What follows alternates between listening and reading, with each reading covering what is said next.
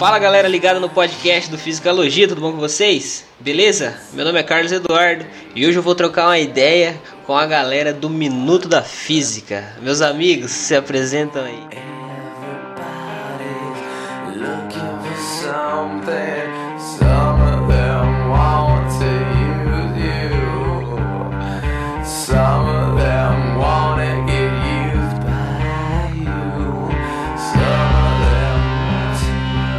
Sou eu então, Guilherme Ximenes, quase engenheiro de sistemas. Isso quer dizer que eu não terminei minha graduação ainda, mas estou no caminho para tal. Daqui a alguns meses me tornarei um engenheiro. Estou na divulgação científica há alguns anos e conheço essas outras duas pessoas aí que se apresentarão em seguida nessa onda de divulgar ciência na internet.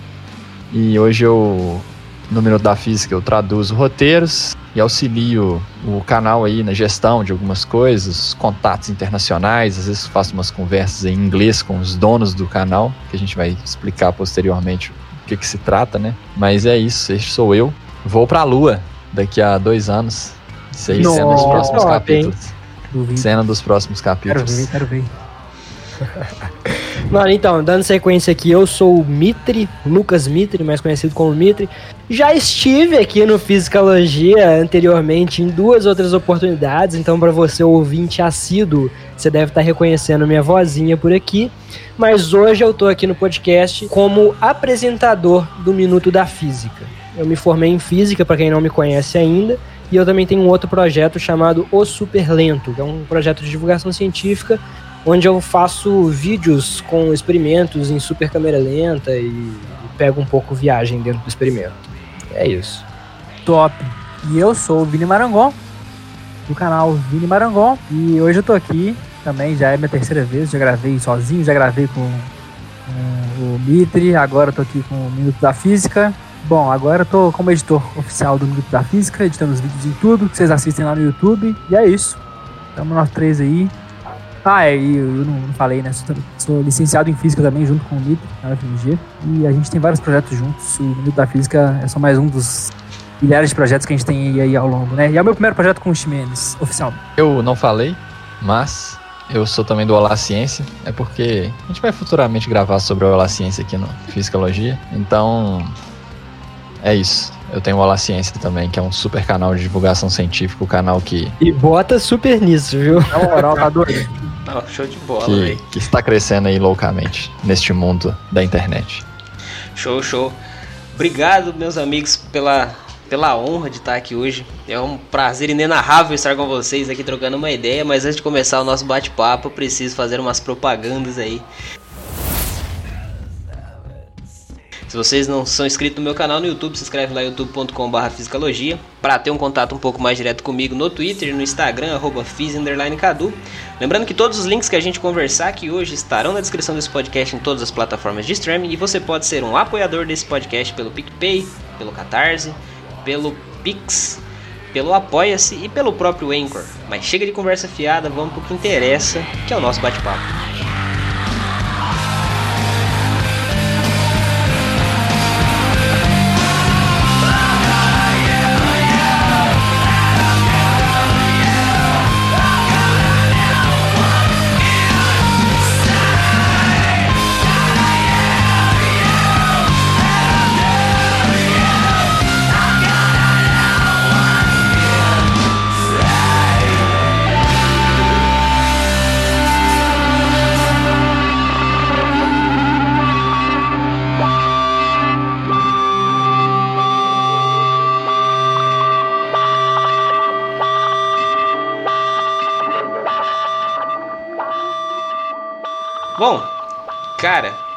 Como eu falei, obrigado por estar aqui. É uma honra estar conversando com vocês de novo. O Mitre e o, Morangão aqui é a terceira vez dos caras. Já vão pedir música no Fantástico já três vezes aqui. Os caras já são daqui, já são sócios do canal, do podcast. E o Gui é a primeira vez que ele está aqui hoje. E hoje nós vamos trocar uma ideia sobre o Minuto da Física. O Minuto da Física, para quem não está ligado, é uma versão brasileira do Physics Minutes, que é um canal americano de divulgação científica. Em cima disso a gente vai discorrer o nosso podcast hoje. Bom, queria saber assim, como que surgiu a, o Minuto da Física no Brasil, onde, onde que vocês entraram aí para esse caminho, como que, que aconteceram as coisas aí? Top, é, eu posso começar falando aqui. Eu tava, inclusive, uh, escrevendo sobre isso hoje, mas uh, o canal original é o Minute Physics, né, lá nos Estados Unidos. E há muito tempo, acho que por volta de 2013, o professor Rafael Procópio, Matemática Rio, ele começou esse movimento para trazer o canal aqui para o Brasil, né, traduzido, é, traduzindo os conteúdos feitos lá. E esse formato de desenzinho, né, no papel e tal, é um formato que pega muita gente. O próprio o próprio Procópio, o próprio o próprio Procópio é, já teve alguns formatos de vídeo fazendo desenhos com matemática e tal. Então, acho que ele começou esse movimento lá em 2013, conseguiu trazer aqui para o Brasil. Então, acho que ele foi um dos primeiros a tocar esse projeto aí. Já passou por outras pessoas, né? E agora, no começo desse ano, nós três pegamos aí com uma oportunidade que o Léo, tá lá no Minuto da Terra, nos é, abriu as portas pra gente, né? Você ia falar, Gui? Se você quiser falar, que eu ouvi você. Eu posso falar, o... aproveitando que o Vini Marangon acabou de citar o Léo, né? O Léo, então, é o cara que era o gestor desse canal, né? É, da, antes da gente, nesse momento. É, ele soltou uma mensagem num grupo de divulgadores científicos que nós três fazemos parte. E ele perguntou: Gente, tem um minuto da física e eu gostaria de alguém para poder tomar conta desse canal porque eu não tô dando mais conta que eu tô muito ocupado. Na hora, eu respondi no privado lá, falei assim: Ô Léo, me explique isso aí direito. Aí ele me explicou, mais ou menos, eu falei assim: doido demais. Só que eu não, dou conta de fazer isso sozinho, não. e aí comentei com ele que tinha um Mitre, que era formado em física, daqui da, da região, né? De Belo Horizonte, a gente estava acostumado a fazer umas coisas junto. Porque eu não sei se você sabe, mas BH é o Texas, viu, Cadu? BH, BH é um ovo, BH é um ovo. Todo mundo se conhece. E aí eu falei com ele, eu vou entrar em contato com o, o Lucas Mitre. Aí logo depois, acho que no dia seguinte, alguma coisa assim, ele me Cara, respondeu. eu acho que não chegou a dar nem 24 horas pra você ver que entrelaçamento quântico é uma parada bizarra. né? Muito Quando louco. vai acontecer, quando, nós, quando os nossos estados estão sobrepostos, já era, mano. Já Foi, era. foi, foi bem isso, porque ele respondeu e falou assim: Ah, é, o Lucas Mitre é o. É esse aqui? Mandou tipo um número do WhatsApp, uma coisa assim, é esse mesmo. Aí, ah, ele já me mandou mensagem aqui interessado também. Mas como você foi o primeiro, vou deixar você conversar com ele. Eu falei assim: não, tá tudo em casa. vamos, vamos tacar pau nesse negócio aí. E aí eu mandei mensagem pro Mitre, troquei uma ideia com ele, ele falou assim: top demais. A gente foi ten- entender do que, que se tratava, né? O Uhum. Minuto da Física, qual que era o trabalho de fato. A gente chegou à conclusão que só nós dois também não, não ia ser suficiente. O Mitre já acionou o nosso queridíssimo Vini Marangon e o Vini topou e tamo aí nessa loucura agora. Tem quanto tempo isso, gente? Foi final do ano passado, não foi? Cara, vai, vai completar dois meses de postagem, mas que esse papo começou foi no dia 6 de janeiro, se não me falha a memória. Que isso. Interessantíssimo. louco. Só um parênteses aqui, eu e o Mitra a gente trabalha junto, né? Desde o canal Cura Quântica lá. E o Gui Ximenes, eu não trabalhei diretamente, oficialmente, né? O cara é vizinho meu aqui de três, quatro quarteirões aqui, ó. então nós estamos aqui, é um do lado do outro, e o outro trabalha com o outro há muito tempo. Então, assim, Belo Horizonte, essa pessoa já caiu na casa do, do seu colega ali, você nem sabe. Exatamente. Teve um vídeo, mano, que a gente. Até, eu acho que a gente comentou aqui no Fisicalogia, agora eu não tenho certeza se foi aqui ou se foi em outra interação que a gente fez em algum outro lugar. Mas que o Gui ajudou a gente com alguns vídeos. A gente comentou do vídeo que a gente mediu a curvatura da Terra, né? Foi. O Gui foi lá, ajudou a gente a fazer os registros na Praça 7. Ah, Então a o gente sempre do. interagiu de alguma forma, assim. Sim, teve o vídeo também da Pergunte a um. Cientista. Uhum. Ah, isso também. Foi. Pergunte a um Cientista que eu fui lá, gravei e tal, me envolvi lá com vocês, lá na Praça 7, trocando uma ideia. Qual outro que? Do Eclipse, né? Eclipse, O Eclipse, lá no, no Acho que, Mirante. foi, acho que foi no do Eclipse mesmo que vocês comentaram. Isso. Foi, foi. Isso. Lá no Mirante, uh, gravamos rapidinho pro La Ciência também. Então, assim, estamos em casa total, a gente já se conhecia e essa ligação quântica mental aí de todo mundo só, só facilitou esse rolê de acontecer. Não, show de, show de bola, show de bola. Aí deu certo. Eu lembro que, tipo, eu tinha visto o Minuto da Física, mas eu não era inscrito no canal, me inscrevi logo de- depois que vocês lançaram o primeiro vídeo agora. Eu lembro do canal, mas não tinha me inscrito ainda. E, tipo assim, eu, igual vocês falaram aí, que o, esse, essa, esse formato de desenho aí é, chama bastante atenção. Eu gosto bastante, ainda mais quando é vídeo curtinho, mano. De, tipo, do jeito que vocês fazem, tipo, 3 minutos, 4 minutos, é muito da hora. Porque, tipo, você consegue assistir esse vídeo, sei lá, tipo, indo pro, pro, no busão pra algum lugar, sabe? Tipo, rapidinho, tá ligado? Então, tipo, eu acho da hora esse tipo de, esse tipo de formato de vídeo. E aí eu queria saber assim, mano, como que, que surgiu assim a, a divisão de trabalho? Ah, eu vou editar, eu vou apresentar, eu vou traduzir, como que foi isso tudo? Cara, isso foi tão orgânico que eu acho que a gente nem gastou muito tempo pensando É. na real, né? Na moral. Tipo assim, eu, eu lembro da nossa primeira reunião, que eu não, eu não posso falar por eles, mas eu tava, tipo assim, meio com receio de falar, nossa, eu quero ser apresentador e tal. Só que na hora que a gente botou em pauta, tá, o que, que cada um vai fazer? Cada um já falou o que, que queria fazer e encaixou certinho, saca? Foi desse Então ficou eu por conta da apresentação, o Gui por conta da, da tradução, o Vini por conta da edição e todo mundo fazendo a revisão de conteúdo para adequar a nossa realidade e tudo mais, né? Isso. E todas as etapas passam por todo mundo, né? No fim das contas. É. Então, é, tem tradução, a gente é, mexe na tradução para encaixar na narração do Mitri. Mitri narra, é, é, grava as finalizações né, aparecendo às vezes nos, nos finais dos vídeos. E a gente revisa isso também. Ah, eu edito, mando para eles revisarem, porque às vezes uma coisinha ou outra ali que passa batido, o pessoal revisa. Então é um trabalho que a gente sempre faz junto e tem que ter muita atenção, né? Pra sair bonitinho. Uhum. É, o trabalho de tradução, por exemplo, ele às vezes exige um esforço é, que não é muito grande, é com certeza o trabalho menos, é, menos trabalhoso de todos, vamos dizer assim. Mas dependendo do tema, a gente precisa tomar um cuidado para usar os termos corretos, porque principalmente tem alguns assuntos bem complexos, né? Se for pegar o- os vídeos do canal, tem alguns assuntos bem complexos e a gente acaba precisando é, conferir aquela, aquela expressão ali várias vezes. Mas aí, por eu ter uma experiência maior com o idioma o inglês mesmo, eu, eu fiquei responsável por essa parte. E foi super é, orgânico mesmo. A gente. Eu, a única certeza que eu tinha era: eu não queria narrar.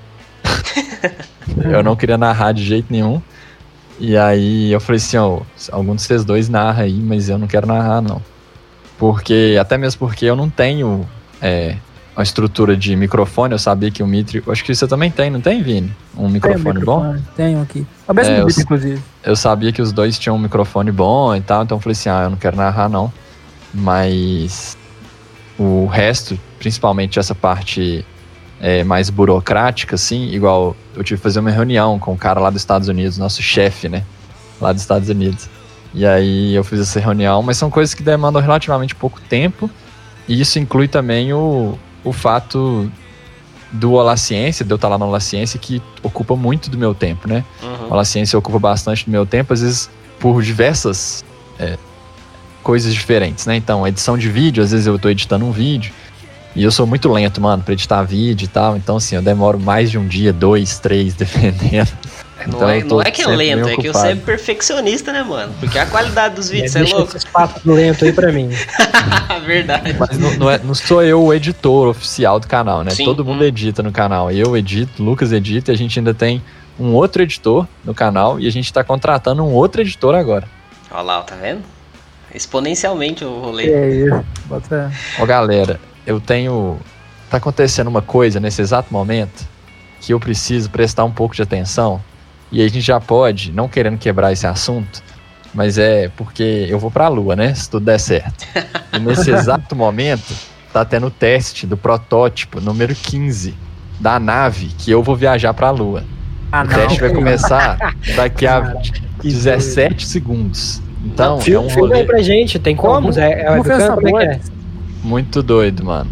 Não, show de bola, show de bola. Será que, que vai era, dar certo, mano? que A gente tem era a, um assunto que eu queria que chegar nisso aí, tá ligado? Então, ó, o cara já tá prevendo que ele vai pra lua daqui dois anos. Em cima disso aí que você tá falando que vai estar tendo teste, acho que é o SN15, né? Exatamente. É o SN15. Eu achei que. já- eu achei que tava no 12 ainda, velho, no, no 13. Pra você ver que eu não tô acompanhando esses negócios. É porque pulou do 11 pro 15.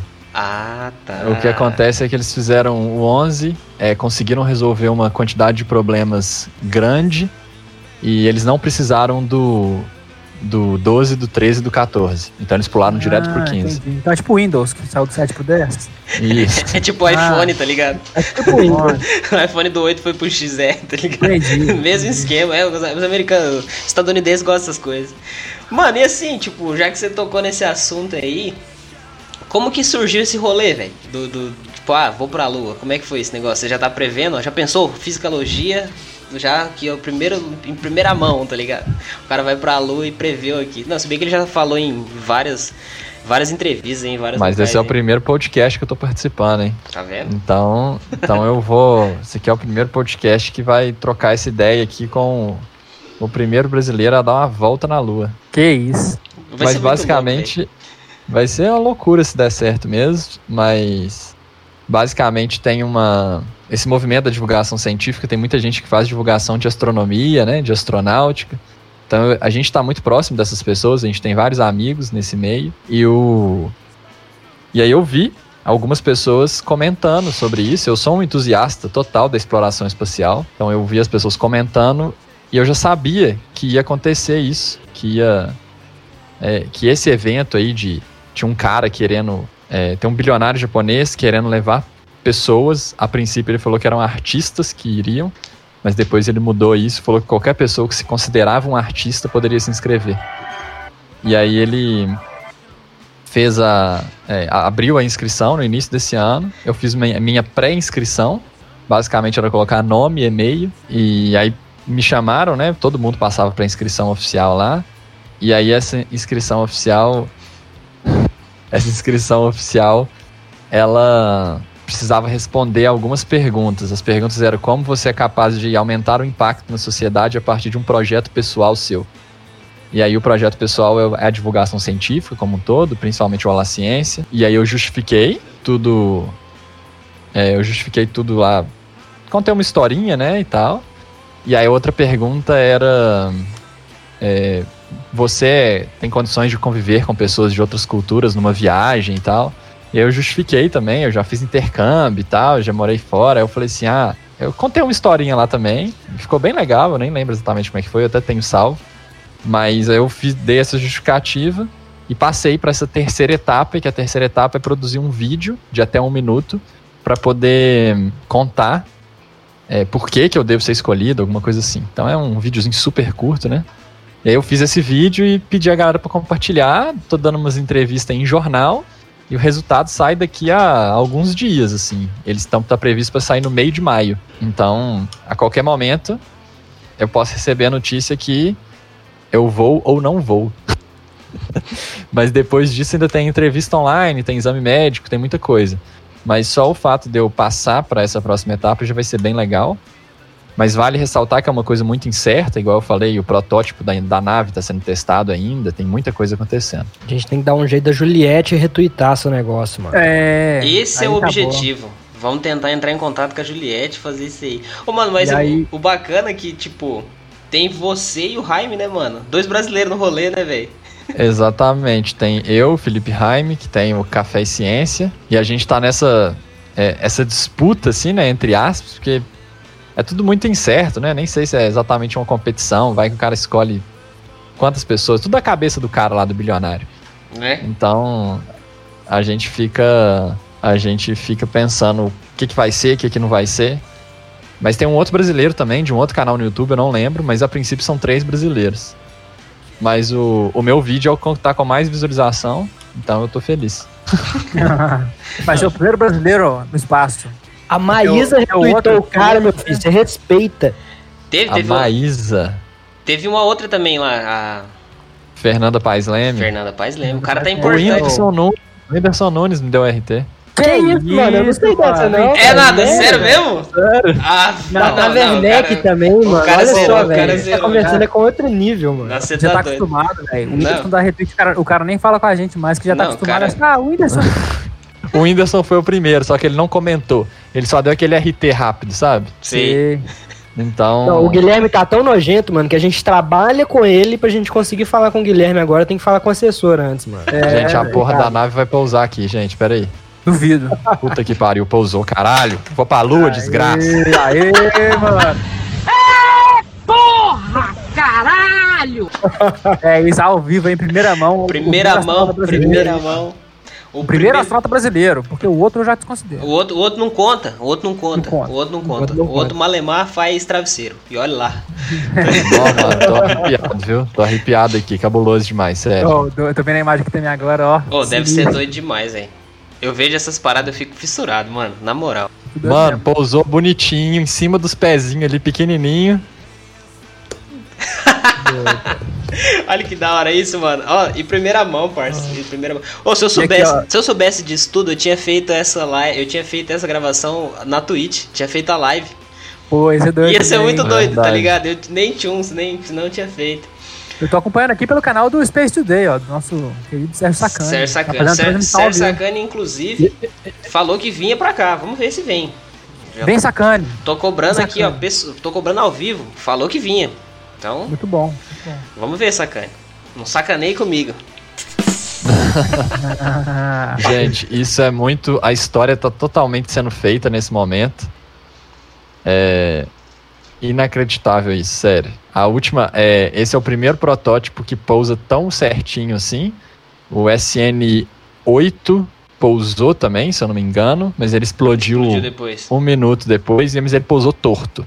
Mas tá com Pousa- foguinho ali ainda, hein? Não tem chance de dar ruim ainda não? Tem chance, tem chance, eu tô acompanhando tem, aqui. né? Cara, que massa isso aí, velho. Ô, mano. O bagulho tá acontecendo, velho.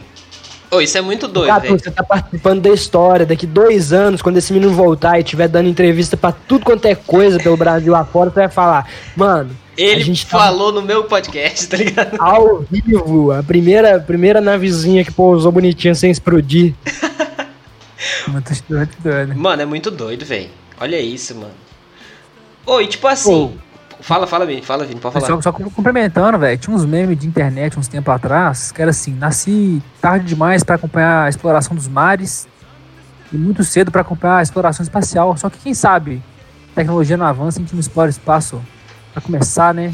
Chegar ali em Marte ali de repente, vai saber. Pois é, não, não tem como, é, é, é inevitável. A gente vai viver isso. É, eu tô muito envolvido nisso por conta desse. Eu tô tendo que falar direto, né? Vira e mexe, eu dou umas entrevistas aí.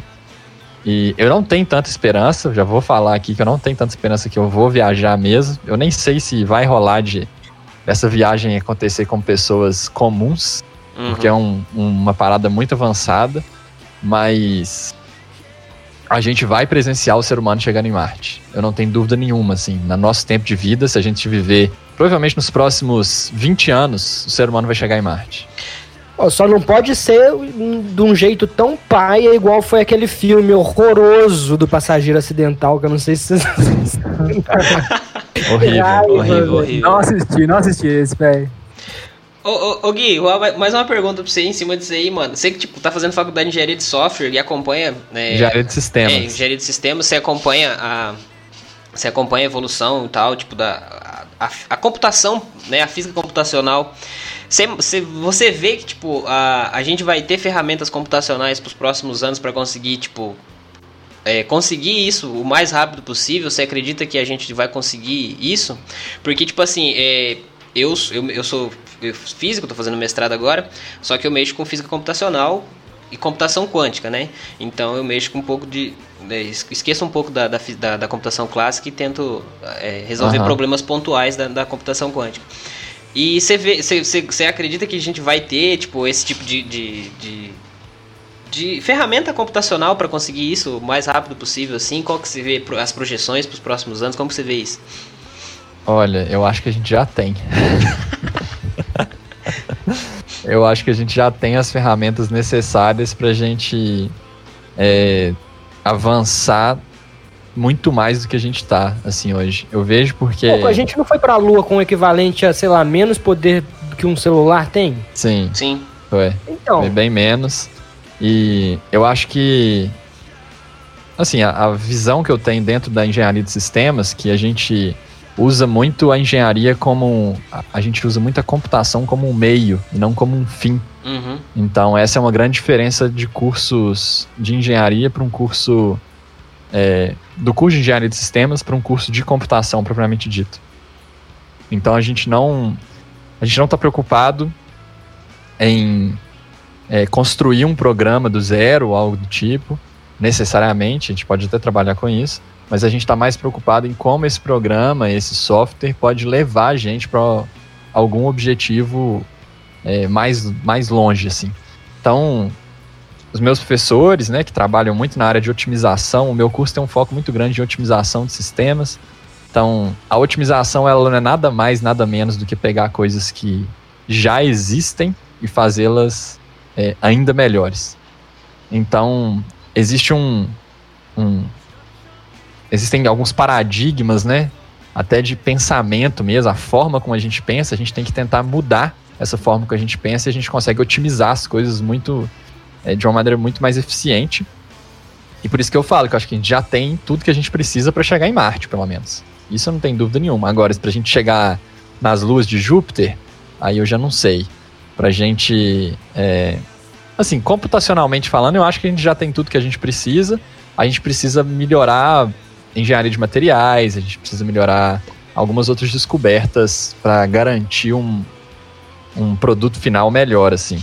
Mais, mais robusto para a gente poder ir para o espaço. Porque o espaço é um, um local extremamente hostil, né? Acho que as pessoas. Então, eu sou não... muito leigo no assunto, mas eu, eu iria chutar, assim, como leigo, que talvez o, o que mais impede a princípio não é só esse lance tecnológico, né, mano? Mas a gente não tem a menor ideia do que é deixar uma pessoa dois meses viajando e, tipo, mais tanto tempo lá e depois ter a volta e a toda a logística para viabilizar isso, né? A gente não tem essa ideia porque a gente nunca fez, mas a gente tem alguns experimentos muito bons que mostram isso. A gente tem alguns experimentos é, nos Estados Unidos que já foram feitos de é, pessoas, experimentos da NASA, né? Para poder testar a capacidade psicológica das pessoas, até onde o ser humano aguenta. Então eles colocaram alguns eu não sei se eles eram realmente astronautas, mas eles estavam treinando para ser astronautas. Colocaram numa região vulcânica lá no Havaí, isolada de absolutamente tudo, uma região que tem muita. É, que tem uma, um relevo, uma geografia muito diferente do que a gente está acostumado, que é uma geografia meio que é, fora do planeta Terra, assim, tipo, um dos poucos lugares no mundo que tem uma geografia daquele tipo. E, e aí tem uma casa fechada lá, uma tenda praticamente, muito grande, e as pessoas vivem naquela tenda de maneira autossuficiente. Então essas pessoas. Ainda tá rolando o experimento? Eu acho que ele já acabou, mas foi mais de um ano de experimento. Então, doido, inclusive véio. teve. Mas ainda assim há o conforto de, tipo assim, se der merda, nós estamos na Terra, né, mano?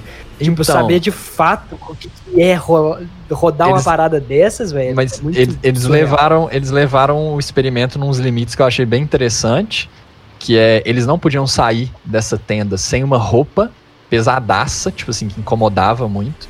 Então toda vez que eles iam para fora, eles precisavam fazer procedimentos. Então tudo que é, eles fariam lá fora, de um ponto de vista ideal, assim, que é imaginado, eles fizeram nesse experimento. E aí teve um caso muito interessante que foi uma das mulheres que estavam dentro dessa tenda aí, ela perdeu a mãe durante esse período. Então foi um teste muito grande, porque ela não podia sair de lá. E eles precisavam, precisaram lidar com isso, porque uma das astronautas, vamos dizer assim, perdeu a mãe.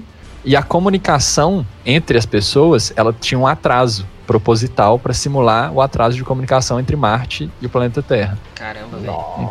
Então, assim, não, tem a, não tinha a possibilidade de fazer uma videochamada com a família em tempo real. Nossa. Então, assim, existem alguns. É, esse é um dos experimentos, né? Existem outros. Então é, é. É muito louco, mano. Eu acho que a gente, a gente vai viver. Eu espero muito. O meu maior objetivo participando desse projeto aí do Dear Moon, de ir pra Lua, é me aproximar desse universo, porque eu acho que esse universo aí de desenvolvimento tecnológico para exploração espacial, ele vai ser uma das coisas mais incríveis que a humanidade já viu, assim, do mesmo jeito que foi super incrível ir para a Lua na década de 60, ali 70. Eu acho que o que a gente vai viver nos próximos, sei lá, velho, 30 anos, não tá escrito, sabe? É uma coisa muito louca. É, esse lance mesmo, essa nave pousando aqui agora, mano, eu tô eu fico muito chocado, porque tecnologicamente falando, isso é muito difícil. É muito, mas muito, muito, muito, muito difícil. E eu acompanhei o desenvolvimento do primeiro foguete lá da SpaceX que explodiu o tempo inteiro, que é o Falcon 9. Uhum. E esse Falcon 9, ele, ele foi o primeiro foguete a, a ser reutilizado, né? E está sendo utilizado o tempo inteiro agora. Uhum. Ele sobe, coloca satélite na órbita e volta, volta. e pousa. Então, assim, eu cheguei a. Velho, eu me emocionei várias vezes quando o Falcon 9 ia pousar no, no, no barco lá na, no Atlântico, né? No drone ship, que é o que uhum. recebia ele. E ele quase pousava e ele explodia, sabe? Sim. E aí o Elon Musk falava: gente, é, a gente só tem mais três tentativas. Se nessas próximas três tentativas não der certo, acabou o dinheiro pro projeto. E aí acabou que funcionou nessas três tentativas, se eu não me engano, funcionou faltando uma tentativa ainda, então eles ainda podiam errar mais uma vez. E esse caso da Starship, que é essa nave que está sendo testada, é, é, um pouco diferente porque a SpaceX já tem um, é, uma estrutura financeira muito robusta. Ela é a empresa hoje que manda astronautas dos Estados Unidos para o espaço. Ela é a empresa que está desenvolvendo é, tecnologia de internet para o mundo inteiro, com uma constelação de satélites, um tanto quanto polêmico, inclusive, porque atrapalha muito a astrofotografia. Sim. Então, enfim, vai ser muito louco daqui para frente. É, tem muita gente envolvida nisso. A Rússia e a China assinaram um acordo aí há pouco tempo, é, algumas semanas atrás, de construir uma base lunar. E os Estados Unidos tem o seu próprio projeto de construção de base lunar. Uhum. Então nós estamos vivendo uma nova corrida espacial. Torcemos para que essa corrida espacial ela seja definitiva, né? Que ela não pare igual a última parou. Sim, sim. Sem contar que parece que a Rússia estava querendo tava querendo vender a parte dela na ISS para ter o seu próprio para ter o seu próprio sua própria estação a espacial. sua própria estação espacial. É isso mesmo. E aí, mano, vai ser muito louco, velho. Isso é muito... A China acabou de lançar semana passada o primeiro módulo da sua própria estação espacial. Sim. Vai ter três aí, ó, tá ligado? Muito doido isso. É, falando nisso aí, ó, aproveitando o gancho, eu e o Mitre, a gente tem uma coisinha aí que eu vou deixar no ar suspenso aí. Não sei se é no ar ou se é lá na Na atmosfera ou na é, estratosfera ou no. Não sei onde é que é, né? Eu vou deixar pairando aí, ó. Vamos deixar em órbita. Deixa em órbita, deixa em órbita. Esse, depois a gente explica. Hoje estamos cheios de trocadilhos. e, e, e você reparou o padrão, né, Cadu? A gente sempre vem, lança alguma coisa e, e, deixa no ar, sim, né? Sim, sim, mano. A, última a, vez, sim. o que eu e o Vini falamos que a gente tinha de segredo que tava pra sair e era o Minuto da Física, que hoje nós estamos aqui enquanto grupo do Minuto hoje da Física. Hoje é realidade. Sim, sim. Então, no próximo podcast, eu espero revelar qual é o segredo. Eu e o Vini Olha só, então agora. já fica o convite feito pro próximo podcast. Daqui, porque, os, porque, tipo, cada vez que vem aqui tá, tem coisa nova, então vai ter, vai ter coisa nova pra vir ainda, mano. Porque tá, tipo tá acontecendo as coisas, velho. Isso é muito louco, mano. Isso é muito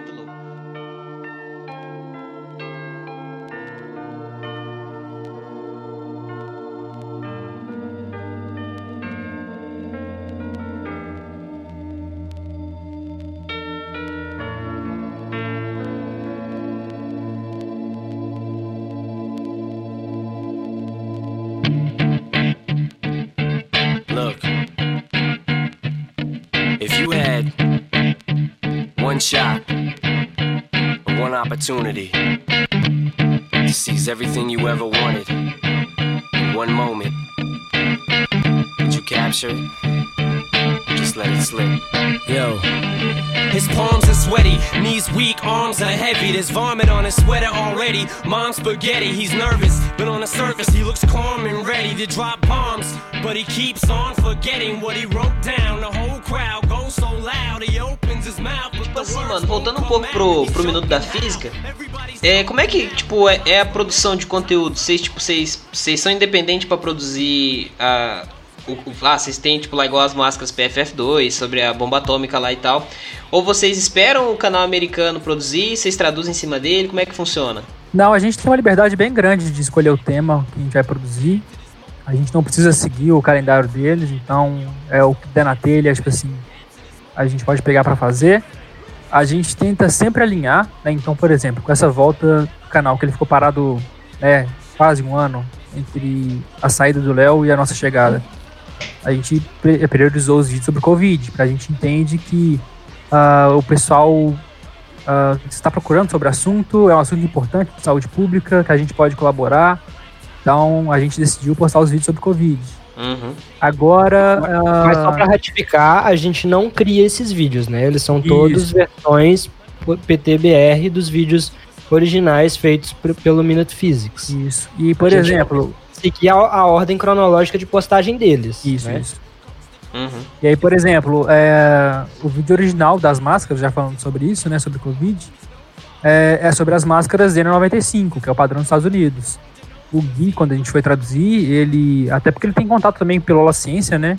Acho que ele já percebeu isso logo de cara, que o padrão brasileiro não é N95, é PFF2. Então é importante a gente trazer para nossa realidade, mesmo uma coisa que seja um detalhe simples, né, como isso de nomenclatura de máscara ou de padrão do, de máscara, a gente tem sempre que contextualizar. Uhum. O outro vídeo recente que a gente fez isso, né, de, de contextualizar, é, foi justamente sobre bomba, bomba atômica, né? De por que, que a gente deve preocupar com bomba atômica. Uhum. O vídeo original é, tem uma carga totalmente para o contexto dos Estados Unidos, né, que é um país que, que tem muita bomba atômica por causa da corrida armamentista e tudo mais. E o Brasil não tem bomba atômica. Então, como é que a gente contextualiza um vídeo dos Estados Unidos para o Brasil? Sim. Então, a gente, a gente convidou o Vitinho do Terra Negra para dar uma aula de geopolítica, né? Alguns minutinhos do canal, para explicar sim, sim. qual é a relação do Brasil com isso. Então, assim, a gente tem liberdade de escolher o tema, a gente tem liberdade de contextualizar para o nosso país, mas todo o conteúdo é, é feito por eles lá, a gente traduz e, e posta aqui. Sim, sim. Aí a gente tem liberdade para testar algumas coisas, igual a gente tá começando a testar agora, que no último vídeo a gente começou a, a tirar algumas dúvidas ou render algum assunto que surge nos comentários, assim, sabe? Porque é uma maneira a mais de aproveitar a formação de nós três aqui, né? Que, que somos da área das exatas e tal. Sim, sim. E é mais ou menos nessa linha. Não, porque, tipo, igual eu falei, eu tava assistindo os vídeos lá, e. Só que eu não, não acompanho o canal americano, né? Tipo, eu sou, acho que sou inscrito no canal, só que não assisto os vídeos. Tá lá, aparece alguma coisa, eu entro lá, mas não, não assisto tanto. Por, por, porque, tipo assim, eu tenho uma certa dificuldade com o inglês ainda, tá ligado? Então, tipo, apesar de saber ler, ouvir é meio complicado. Ouvir ainda fica faltando algumas. Falta ainda mais do jeito que os caras falam, porque o, inglês, o, de o inglês, o inglês estadunidense, velho, é, é, totalmente diferente do, do, por exemplo, do inglês da Inglaterra, mano. É muito difícil, velho. Tipo, eu, eu fico assim, caramba, o que, que é isso? Aí você tem que prestar atenção, concentrar pra você conseguir entender. Então eu não acompanho tanto. E esse vídeo da bomba atômica que vocês, que vocês lançaram por último agora ali, que vocês lançaram agora que eu tava assistindo, é, eu achei da hora o jeito que vocês colocaram as informações, porque, tipo, é igual você falou, tem a, a preocupação com, com, o contexto brasileiro do, da história. Por isso que vocês trouxeram o Vitinho, do, o Vitinho Terra Negra. E o Vitinho é muito gente fina, mano. Na moral. É massa, você já entrevistou ele? Não, ainda não, mas eu, tipo, a gente. Esses dias eu comentei num, num, num story dele no Instagram e aí ele me respondeu e aí começou a trocar ideia, mas eu não falei do podcast ainda. Vai que rola com o Terra Negra uma hora. Hashtag vem Vitinho. Porque o meu objetivo é zerar o Science Vlogs Brasil. É conversar com todo mundo. O dia que eu conversar com oh. todo mundo, eu falei, beleza, agora eu posso começar de novo, conversar com a galera de novo, tá ligado? Bom, mano, e assim, tipo, vocês pegam o, o, o, o, projeto lá o, e tal, traduzem pro, pro, pro, pro, português. E, tipo assim, é, tem uma sequência já, já tem alguns vídeos programados para os próximos. Como que tá a produção de conteúdo aí do Minuto da Física para os próximos meses aí, para os próximos ou para as próximas semanas, não sei.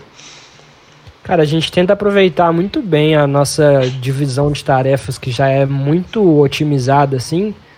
E a gente já começa todo mês com um, uma primeira reunião para discutir como foi o mês passado, como vai ser o, o mês seguinte e botar as coisas no lugar, sabe? Uhum. Então, hoje, por exemplo, velho, exatamente antes da gente começar até essa conversa que a gente está tendo aqui, a gente está saindo da nossa reunião, que é na primeira quarta-feira do mês.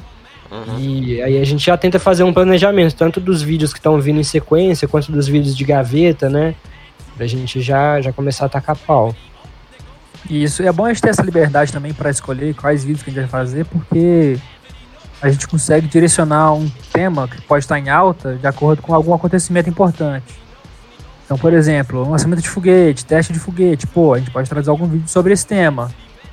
Ah, vai ter filme sobre a Marie Curie, então a gente pode fazer um vídeo que tem mais a ver com isso. Então a gente tenta, a gente tenta ir criando os conteúdos de acordo com temáticas que podem estar quentes no momento, né? É bom ter essa liberdade por causa disso também. Isso. É, e, e dentro da liberdade de contextualizar, às vezes a gente também consegue mexer um pouquinho no viés do vídeo, seja no final, no alerta final do vídeo, né? Uhum. Pra trazer mais pra realidade do, do hype que tá rolando no momento ali, né? Entendi. Isso, É e. isso. Pode falar? É, então, eu acho que é nem exatamente sobre a, a gestão do canal, mas é uma coisa que eu. O que que rola? Eu sou uma pessoa igual, tô fazendo faculdade ainda, tô no Olá Ciência, tô.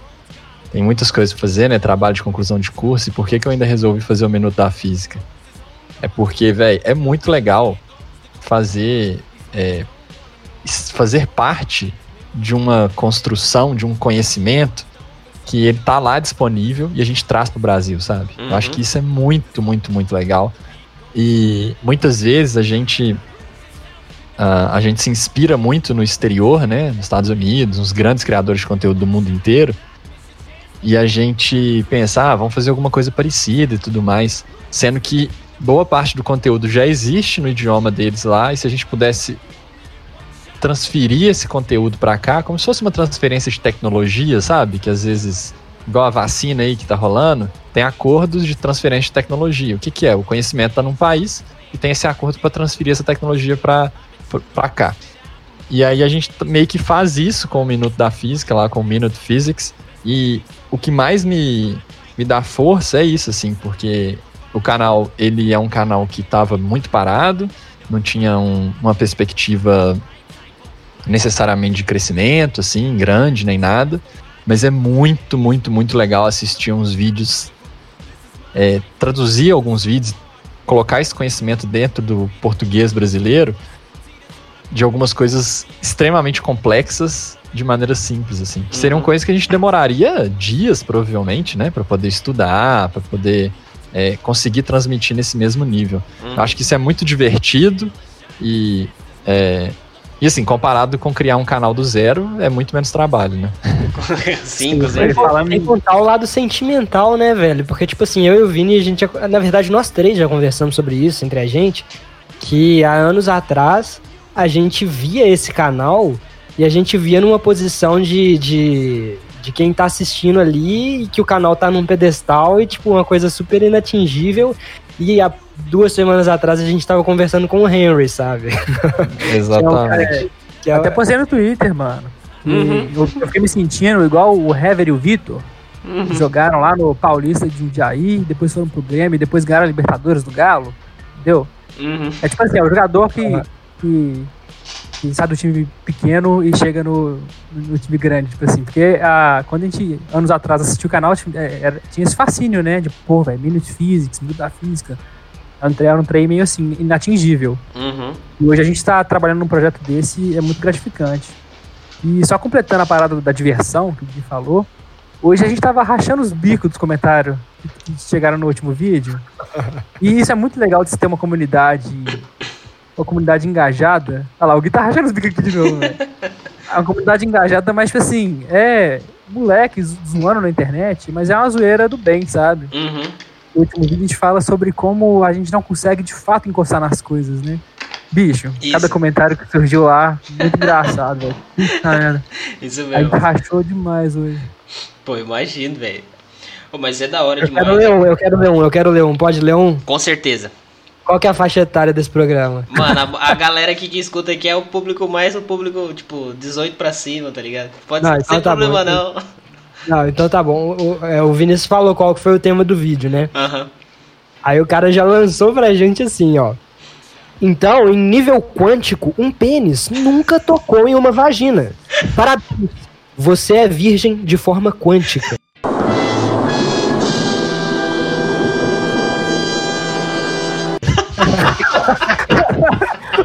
Ô, velho. comentário. Que louco. Quebra, O mais o mais louco é que ele lança essa bomba e logo em seguida ele já lança uma outra pra refutar o que ele mesmo falou, ó. Aí ele já comentou no próprio comentário, kkkk. Seguindo a lógica do vídeo, tocar, na verdade, é estar conectado. Não há um vácuo real entre você e o objeto. Há uma conexão entre os objetos. Então não. Você não é mais virgem, amigo. Mano, ô, os caras é criativo demais, velho. Muito criativo, velho. Como é que criatividade, pode? Bem. Ô, que que é isso, velho? Mas não tem como não dar risada dessas coisas, velho. Não tem como não dar risada. Mano, assim, e tipo assim, como é que funciona, por exemplo, a, igual vocês falaram do planejamento, vocês têm uma reunião semanal aí do, do Minuto da Física, e vocês já, tipo assim, já tem uma ideia de mais ou menos como que vai ser os próximos, assim, vocês planejam por mês, por, por semestre, como é que funciona, assim? Tá querendo spoiler, né? Danadinho. Pode pode mandar aí, Vini. Eu vi que você puxou a arzinha aí, foi mal. Eu tava rindo junto com você, mas tudo bem. É, não, a gente geralmente, a reunião na verdade a gente faz na primeira quarta-feira do mês, a gente planeja o mês seguinte como um todo e o mês, aliás, é o mês, dois meses pra frente, vamos dizer assim, vai. Sendo que o mês seguinte a gente, quer, a gente tem uma garantia maior de que vão ser sistemas mesmo e o mês seguinte...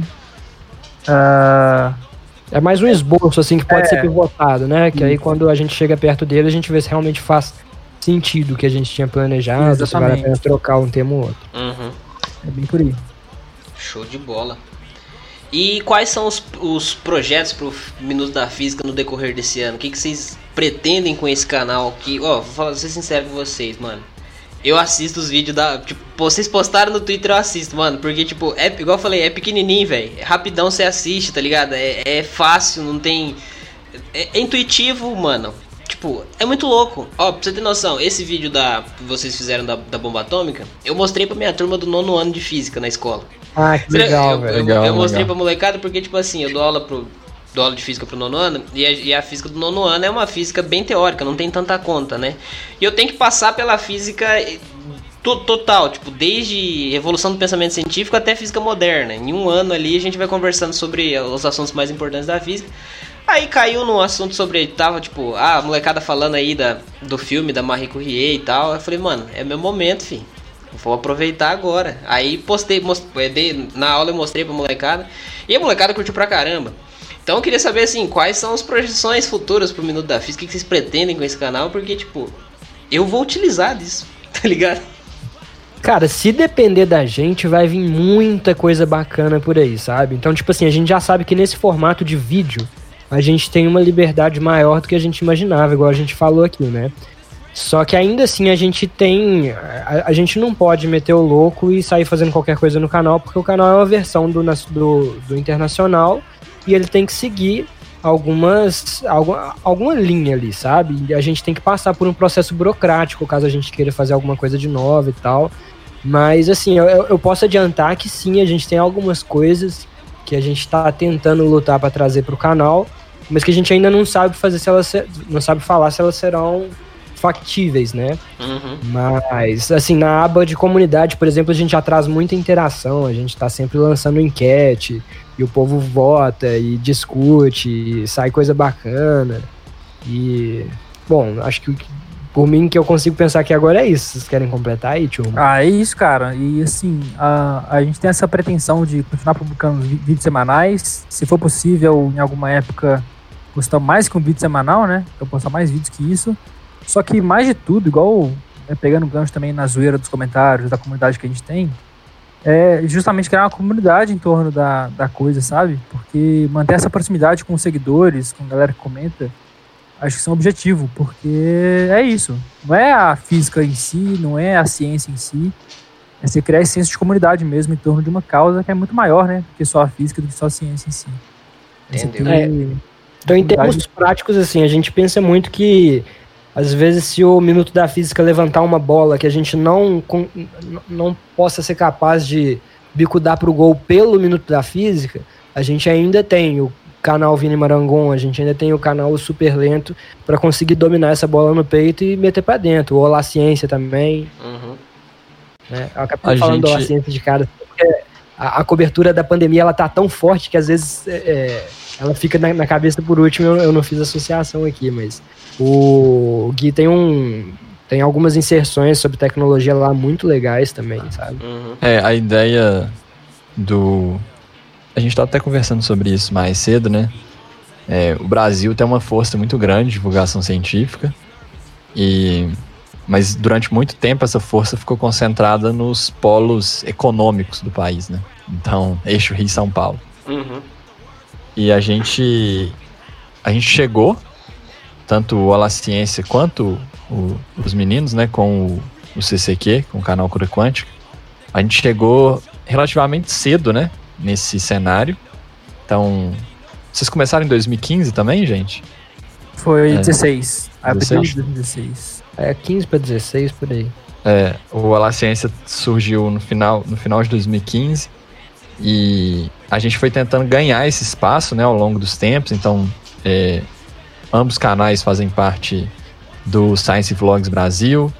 É, mas o, o que eu acho que é, é interessante, assim, quando a gente vislumbra o futuro, assim, olha para frente, é pensar que o nosso objetivo é realmente democratizar o acesso a, ao conhecimento científico, inclusive no sentido de empoderar pessoas para elas também produzirem é, divulgação científica. Então, acho Fazer que. Fazer um brilho no olho que a gente teve quando a gente assistia, né? Hum. Exatamente, é. Então, eu acho que tá tudo muito conectado. A gente tá trabalhando muito junto. Então, se a gente for parar pra pensar, hoje tem o Super Lento, tem o Vini Marangon, os canais, né? Canal Super Lento, o Vini Marangon, o Olá Ciência, tem agora o Minuto da Física com nós três. E isso somos nós que somos muito, muito próximos, assim. Uhum. E além disso, a gente tem a Mila e a Vivi, aqui em Belo Horizonte. A gente tem. Terra, é, Negra. Terra Negra. Terra Negra. O Terra Negra também, daqui de BH. Universo então, Narrado. Universo Narrado com Ghisoli. Então a gente tem, a gente tem muita gente, a gente está com, com muita força é, em Belo Horizonte. E aí, quando você expande para Minas Gerais, tem outras pessoas ainda, tem outras mídias, inclusive este podcast, né? Sim. Tem, tem outras mídias, tem muita coisa. Então eu acho que quando a gente olha para o futuro é justamente tentar criar essa é o que o Mitri falou, esse brilho no olho, tentar conquistar as pessoas para divulgação científica e para ciência, porque o país não vai avançar sem investimento em ciência e tecnologia e educação e inovação. É, a gente estava tá, assistindo aqui agora, né, o pouso da nave espacial lá dos Estados Unidos e a SpaceX é de um bilionário, né, de um cara muito louco, muito excêntrico, mas essa tecnologia ela vem da onde? É do investimento público em pesquisa. Ela não vem da cabeça de um, de um bilionário, assim. O bilionário é o cara que é, resolve investir nisso e dá um, um empurrão quase que no final dessa fase de desenvolvimento. É necessário, é super necessário, mas quem teve que investir de verdade no início para para tudo ser possível foi uhum. justamente a é, o governo, né, o estado é que a gente, como todo. É que a gente tem o hábito de enxergar esses caras igual os bilionários ou essas figuras muito importantes como os causadores de tudo, mas na verdade eles são consequências de uma parada que começou embrionária lá atrás, né, velho? Por causa disso. Exatamente. Sim. E quem colocou a maior parte da grana foi o Estado, foi o povo, né? Através de imposto e tudo mais. Então por isso que é muito às vezes a gente entra em umas discussões, eu entro em umas discussões meio. sem rumo. Eu te entendo. sem rumo, do tipo, a galera vem defender anarcocapitalismo, sabe? É uma coisa completamente sem base na realidade, porque absolutamente tudo que a gente tem acesso. os ANCAPs. Absolutamente tudo que a gente tem acesso hoje foi é, desenvolvido no início, nos primórdios, pelo imposto de alguém, assim. Então, não, não, não tem base na realidade um, um, um mundo sem essa. É, por enquanto a gente não tem nada melhor, assim. É isso uhum. que eu costumo falar. Sim, é, assim, é assim mesmo, velho. Porque, tipo, é, se não tiver investimento em ciência e educação, esquece. Não tem como. E a divulgação científica é, é o que faz o link entre a produção de ciência e a população. Porque esses é, canais de pseudociência aí se aproveita de informações feitas pelo cientista, distorce informações e joga para o público, porque o cientista tá pesquisando, tá estudando, tá tentando, tá tentando, tá trabalhando violentamente para produzir para produzir assim, produzir ciência, para produzir tipo vacina, para produzir conteúdo de qualidade. E aí a, acontece o, pseudocientista pega uma informação aí e, e caga na informação e solta pro povo, só que ele tem uma. não tem tempo, ele não precisa estudar, por isso que eles estão bombardeando, produzindo Sim. conteúdo de péssima qualidade aí e a população tá, tá caindo nessa, nessa conversa, mano. Porque eles não precisam estudar, eles simplesmente pegam a informação, distorcem a informação e jogam. Aí a gente que faz a divulgação científica, a gente tem que estudar, mano. Porque, por exemplo, vocês três fazendo o Minuto da Física. Vocês pegam o conteúdo, vocês traduzem o conteúdo, vocês trazem pra na realidade brasileira. Vocês fazem, tipo, um puta trabalho, tipo, fudido pra fazer o vídeo, tá ligado? E aí o cara pega uma informação tipo de bomba atômica. Ah, bomba atômica faz mal e não sei o que. Pô, bah, bah, bah, acabou. E aí pega a radioatividade e vai em cima, em cima. Aí a população pega aquilo lá e fala, não, a radio radioatividade faz mal, faz mal. Sendo que, tipo, muito tratamento de câncer, né? Vem, vem através da radio, do estudo da radioatividade. Não só, e outras doenças também, tipo, e, outros, e outras coisas. Então, tipo, é, é, é, é, difícil, tá ligado? É complicado a gente lutar contra esses, contra esses caras. E tamo aí, mano. E vocês, tipo, estamos fazendo a nossa parte. E vocês estão em BH. É. Vocês estão no, no, no, celeiro da produção científica no Brasil, da divulgação, porque tem muita gente foda aí, mano. Tipo, eu, eu, dá, pra, dá, pra, dá pra contar ali, tipo, a maioria do, da galera que eu trouxe pro meu podcast é de, de Minas, tá ligado? O Felipe Menezes do iFísica, vocês, é, Universo Discreto, tá ligado? Tem mais uma galera que é daí de Minas, tipo, que eu, que eu tô ligado, que tem canal no YouTube. O, o Thales do Chamo Físico, a Débora Ladinha de Minas, o Peixe Babel de Minas. Pô, cês, tipo, tem muita gente foda aí, Minas. aqui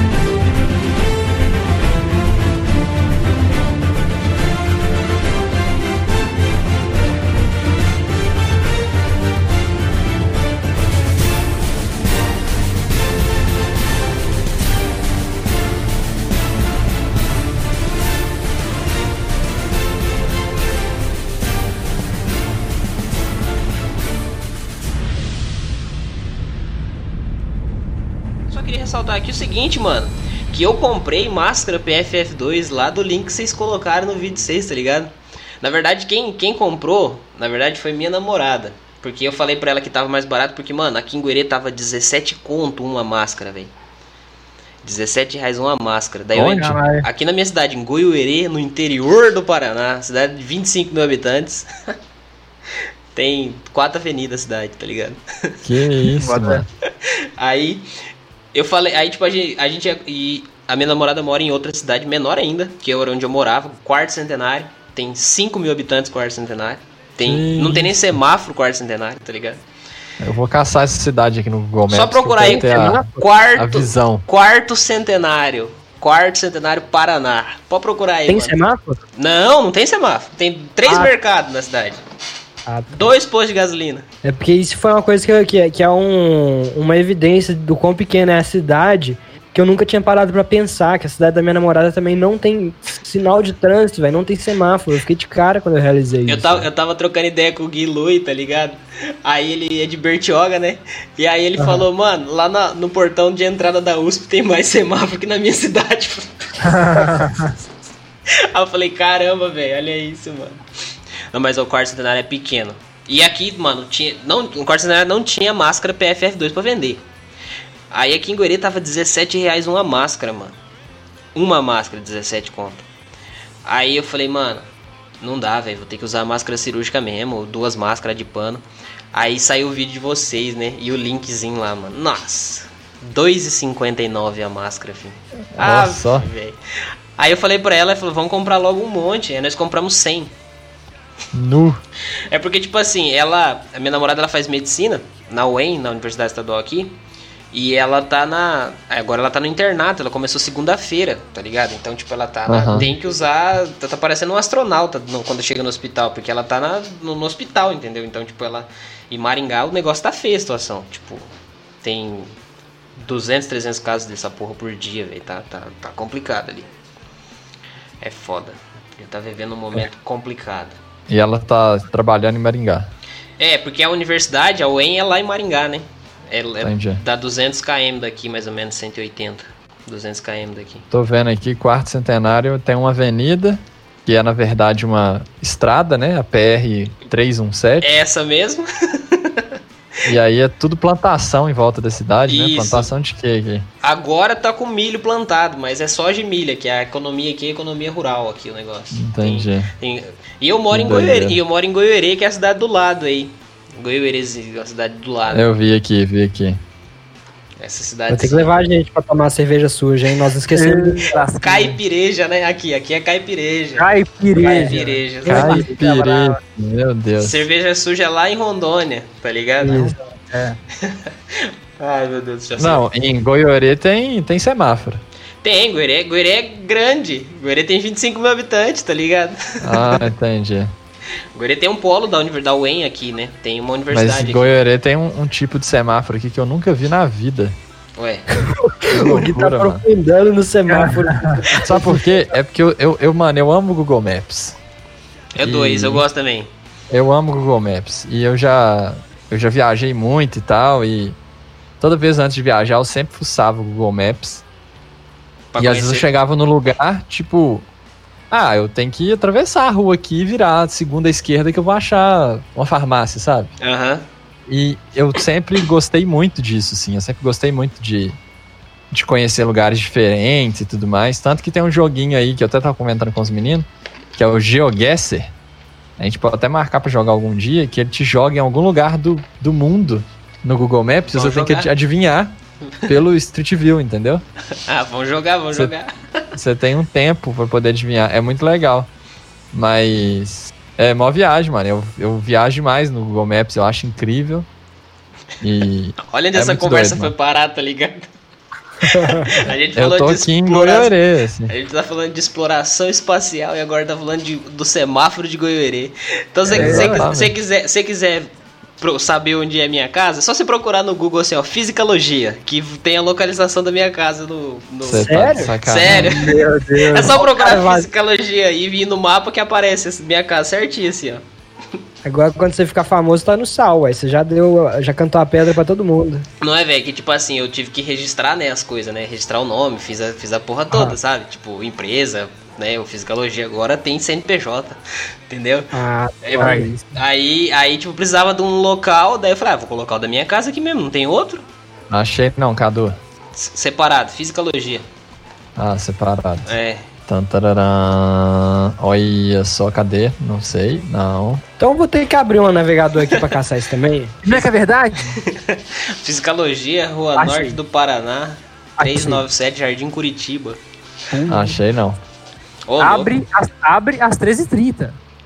Abre às 13h30. tá fechado agora, tá ligado? Tá fechado. Ó, que doido, hein? Rua Norte do Paraná. Achei. Ele é Eletromotores, Paraná. Isso, do lado tem um carinha que mexe com o motor aqui, no, do lado. Zete mais salgados. Aí sim, hein? Que isso. Fisicalogia. Brabo. era exposto, agora tá exposta toda a sua vida. Tem um lugar da hora aqui do lado, velho. Que que é isso? Esse rancho do cowboy aqui. O Rancho do Cowboy é um, era um bar que era tipo. Era do Wilson Cowboy. Era um, era um can- candidato a vereador aqui, tá ligado? Daí, tipo, ele tinha um bar. Aí, tipo, ele fechou, mas o bar. Aí, tipo, fechou por causa. Tá fechado o bar. Mas a galera fazia aqueles, aquelas cavalgadas, aqueles negócios tipo de arroz tropeiro, saca? Tipo, nos domingos, assim, na frente aqui. Entendi. Ah, tem um ginásio aqui perto da minha casa, tem tipo. O cemitério aqui do lado também, pertinho. Manos Mercado, aí ó, Manos Mercado. Manos- Metalúrgica, Metal Forte. Pô, conheci sua casa, seu barro todo, mano. Aí, tá vendo? Ó, cidade organizadinha, velho. Não, a cidade é bacana, é bacaninha aqui. Muito organizadinha. Ó, ó, o ginásio- ó, o ginásio aqui, ó. Acho que a Goiânia deve ser do tamanho de um bairro de Minas, tá ligado? Bairro de BH, no caso. É, um bairro de BH, um bairro de Minas, ó. Um bairro de Ah, BH. o meu bairro eu acho que é maior, velho. Sério mesmo. Acho que, acho que aqui no Caiçara tem uns 100 mil habitantes, se pá, velho. Tá pega. Sério mesmo? É porque são três caiçaras, né? Até dividiu. Eu acho que é bem grande assim, velho. É, pode ser mesmo. Pode ser grande. É, 25 mil habitantes deve dar um. Deve dar um baixo. Deixa eu ver a distância aqui, o tamanho da cidade. É 3 quilômetros, mano, de uma ponta a outra. Isso é, aí. mano. Eu acho que. É o Caiçara. É, eu, eu tava olhando aqui, ó, pelo, pela escala aqui, né, em 500 metros aqui no Google Maps, o centro da cidade de BH acho que é é maior que isso aí. Quando você fez, quando você fez aquele vídeo do da explosão lá do do Hokage lá, que eu esqueci o nome dele agora. Shinra Tensei. Esse Eu mesmo. Eu falei, vou destruir Goerê pra ver. Eu falei, vou destruir Goerê agora, só pra ver o piseiro. Mano, destrói cinco Goerê quase, velho. Tá ligado? Que isso? Ah, Ah, é 3km o negócio de uma ponta na outra, velho. É cidade, tá ligado? como é. que é o clima aí, ó, Cadu? Cara, agora, nesse momento, não tá, não tá frio. Tá bacana. Mas de manhã, hoje de manhã tava friozinho. Hoje de manhã tava 16 graus. Hoje de manhã. Entendi. Mas é, é porque eu tô vendo aqui no mapa, assim, até onde meus olhos alcançam aqui, eu tirando zoom, é tudo plantação, né?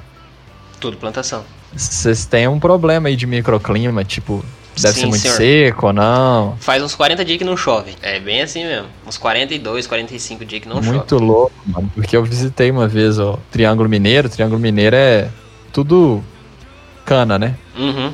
Então, tinha um microclima cabuloso lá, velho. Teve um dia que a gente pegou, acho que 36 graus. E Aqui era pega. inverno, velho. Aqui Era pega. inverno. Que Cara, isso? surreal. Que loucura, velho. Aqui, aqui, aqui é assim, mais ou menos assim, tipo, verão chuvoso, inverno seco. Mais ou menos assim. Só que de uns 4, 5 anos pra cá deu uma. Deu uma já era pra estar frio, já era pra estar frio aqui. Sim. E não tá frio ainda. Na verdade, semana passada teve um dia que fez 11 graus de manhã. Aí, tipo, depois foi esquentando de novo. E agora já tá um clima, aquele clima de outono ali, não, não sabe? Tipo, mas assim, de tarde, mano, você tá doido. Agora no verãozão, janeiro, é violento o negócio aqui, hein? E aí, tipo, junho, julho, umas duas semanas faz um frio bacana. Faz tipo assim. Dependendo do dia, 2 graus, 1. Um, Doideira, mano. Sabe? Que viagem. Ó, você tá a 3 horas e meia do Paraguai, né? Tô, inclusive, faz um tempo que eu não vou lá, ia lá direto. Ó, que doideira, mano. Já fui algumas vezes pro Paraguai. Mas agora o Brasil é o Paraguai do Paraguai, né? Mano, é, É, verdade, tá exatamente. ligado? Esse dia, esse, é dia, Paraguai. esse dia eu vi uma, uma reportagem falando que os paraguaios estavam aproveitando a, a- a alta do dólar pra vir comprar comprar coisa aqui em Foz do Iguaçu, na Vila Portes. Eu conheço a Vila Portes tipo, de cabo a rabo, porque o meu pai morou em Foz do Iguaçu um tempo e, e eu ficava lá em Foz do Iguaçu, então eu conheço Foz do Iguaçu, então, tipo, eu- eu- a- a- o cara falando, eu vendo a, a entrevista no, no, no RPC TV aqui, tava falando da, da cidade e eu falei, mano, conheço isso aí, velho. E os paraguaios falando, não, vamos comprar, não sei o que. Tá. E tinha uns caras defendendo ainda, mano. Não, mas aí é melhor a economia do local. Ah, mano, vai se fuder. tá ligado? Melhor a economia do local. Foda. Eu lembro quando meu pai tava em Foz do Iguaçu em 2010. Eu fui, pro para... eu fui pra casa dele em 2010 lá. Veio minha mãe e meu irmão, a gente foi pra lá. Que ele tava trabalhando lá, daí ele ficava semana lá e daí a gente foi pra lá. E a gente foi no Paraguai e eu comprei um Nike Shox, tá ligado? O tênis da Nike, brabo. Nike Shox. Aqui no Brasil, tipo, 500 conto, tá ligado? Sério, 600. foi bom, hein, velho? Não, lá no Paraguai, eu comprei no Paraguai. O dólar tava 1,80. Lá tava custando 70 dólares. O Nossa. dólar tava 1,89. Eu lembro disso, mano. Tá ligado? Foi lá, foi lá onde eu comprei o meu Nike Shox e comprei uma camiseta, se eu não tô enganado, a camiseta da seleção brasileira que ia jogar a Copa do Mundo de 2010, tá ligado? Camiseta oficial, comprei na loja da Nike, mano. Paguei tipo assim, a camiseta acho que eu paguei tipo, o dólar 1,80, acho que eu paguei 22 dólares na camiseta.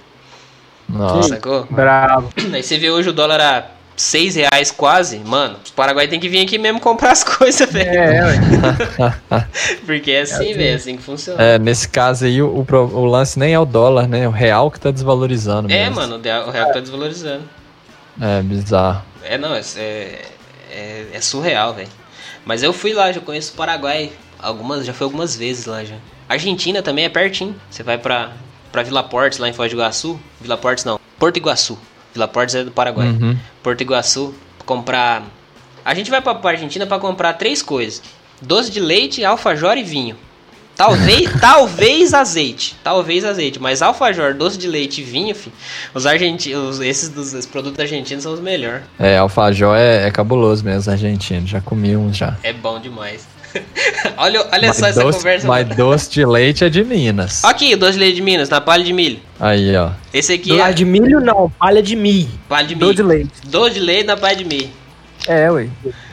Minha namorada É trouxe pra mesmo. mim semana passada que ela tava na, na canastra. Ô, mano, É eu, tô, eu tô olhando aqui. É, a sua cidade fica mais ou menos. Com uma margem de erro considerável, né? Mas fica mais ou menos na mesma altura de La Serena, velho. Que é onde eu fui ver o eclipse solar total, mano. Pô, que doido. É, velho. Você deve. No, no- em 2019, o eclipse daí ele deve ter sido Foi, razoável. né? foi, Legal de ver. foi quase dava, dava para ver um pedaço. Eu lembro que eu usei que eu usei um, que eu usei um, um vidro de solda. Sabe, o vizinho aqui, o que vocês viram aí na metalúrgica Metal Forte, ele mexe com Nossa, solda. Daí eu pedi pra demais. ele um emprestado, tá ligado? Um vidrinho assim pra ver. E dava pra ver um. um no- tipo um pedacinho da- do, do sol assim Ah. e tal. Mas não, não, não, não chegou a escurecer nada, não, sabe? Só, mas deu pra ver alguma coisa assim. É muito legal, mano. Mas tipo. Aí eu ficava lá olhando, meu pai falou assim, mas o que, que, que você tá vendo? Ué, o eclipse, mano. Que eclipse? Tá do mesmo jeito. O eclipse não tá ligado? Mais ou menos assim. Então, na, no mesmo, na mesma latitude de La Serena, Mais ou menos. É, um pouquinho mais pra cima, mas é bem. Ô, Mitre, eu, eu, vou, eu ouso discordar aqui, viu, cara? Cara, em, em vista de Belo Horizonte, mano, isso é louco. Não, não, ok, mas é porque tudo é, é parâmetro de comparação mesmo, né? Ah, mas é. mas tem uma distância aí considerável, velho. Dá, dá, pra dizer, dá pra dizer que fica no meio do caminho entre Belo Horizonte e La Serena. Se Tem linha uma- reta, tem- tem uma ó, quer ver, ó? tem uma cidade aqui perto, é, Nova Olímpia. Nova Olímpia passa o trópico, aqui perto. Nova Olímpia dá uns 110 km mais ou menos. Passa o trópico. Eu esqueci o nome agora, não sei se é o de câncer ou de capricórnio. Eu, eu pra não falar errado, eu falo que falei que passa o trópico aqui. e lá tem, tipo, tem um. Tem um. Tipo um obelisco, algum negócio assim na praça, dizendo. E tem a linha imaginária assim no, no chão da praça, tá ligado? É da hora, mano, da hora. É o de Capricórnio, né? O Capricórnio que é o hemisfério sul, né? É, esse mesmo. Esse mesmo. Ele passa em Nova Olímpia. Pertinho daqui. Mas BH, mano, tipo, é no centro do rolê, mano. É no meio do Brasil. É perto de tudo, Dave. Nossa, oh, tracei, eu tracei a linha reta entre BH e La Serena. Que não é linha reta, né? Não, mas foda-se, entendeu? Vou dar o print pra vocês aqui, ó. Aqui, ó. Onde é que a linha passa? Do ladinho. Aqui, ó. Chat do cast, pode ser? Pode, pode sim. Chat do cast. É engraçado esse trem de linha reta, porque não existe linha reta no globo, né? Não, existe. a linha reta é uma curva de raio infinito, né? Ah, apareceu cortado pra mim.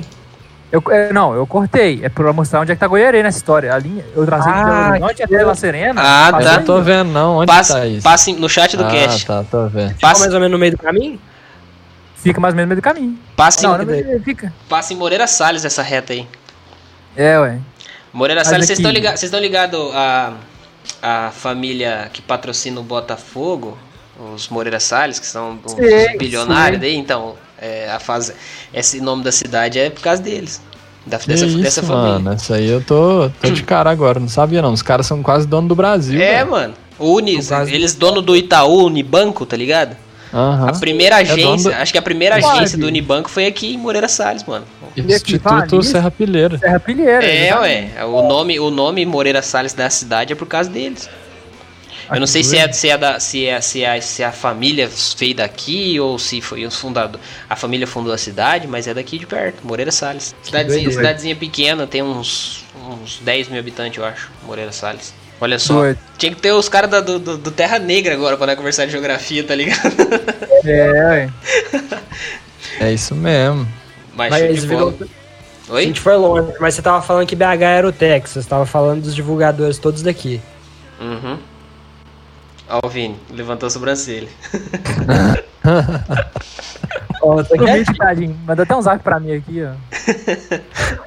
o, mano, BH tem muita gente, mas ao mesmo tempo que tem muita gente, poderia ser mais coeso, né? Vamos dizer assim. Poderia rolar umas conexões maiores É, e tudo tem mais mais. unidade um pouco, né? Poderia ter mais unidade. A gente tenta é, ter essa unidade, mas alguns nomes que você citou aí, por exemplo, a gente nem, eu pelo menos nunca nem conversei, Fraga. Uhum. É. Então é é, é, é cabuloso, velho. É, a gente tem que o trabalho não para, né? Sim, Não, sim. e tem tem mais, se a gente for caçar, acha mais coisa também. Eu e o Vini, a gente conheceu o canal ABC do Saber, que a gente nem fragava, velho. O, o Canal- Henry, Henry, né? É, velho. E o canal já tava grande e tal. Tudo aqui, mano. Tem muita Sim, coisa. velho. verdade.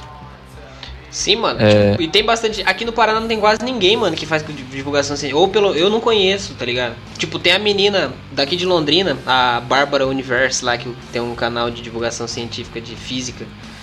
É. Bárbara Universe, eu acho que é o canal dela. É aqui de Londrina, pertinho. Só. Pertinho assim, dá uns 300 km daqui em Londrina. Mas que eu conheço é só ela, tá ligado? Não tem mais ninguém que faz divulgação aqui.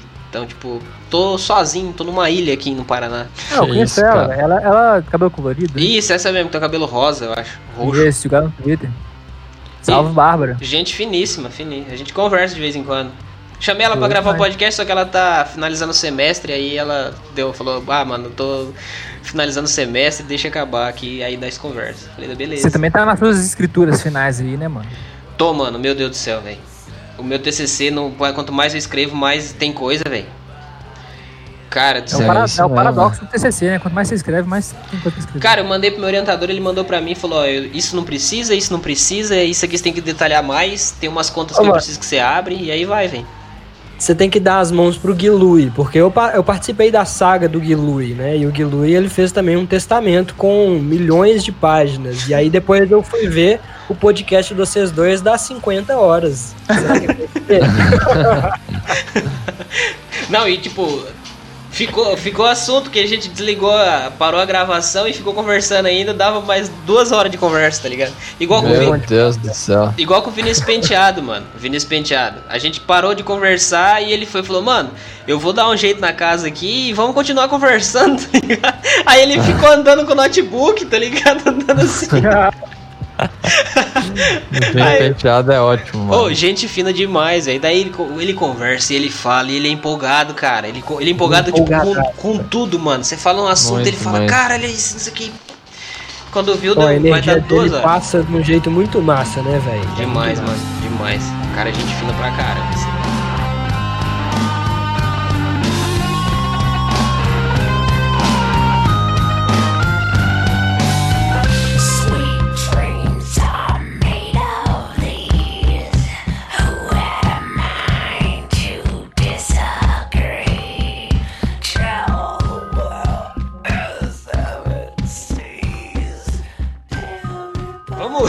Vamos finalmente do podcast aqui. Eu tô, eu tô dando uma olhada em quais pessoas já passaram por aqui. Ah. Eu tô olhando o podcast aqui no, no Spotify, dando uma. Tem uma galera aí, tem uma aqui. galera aí. Tem bastante gente, hein, mano. Muita gente, muito massa. Sim. Quem. Quem.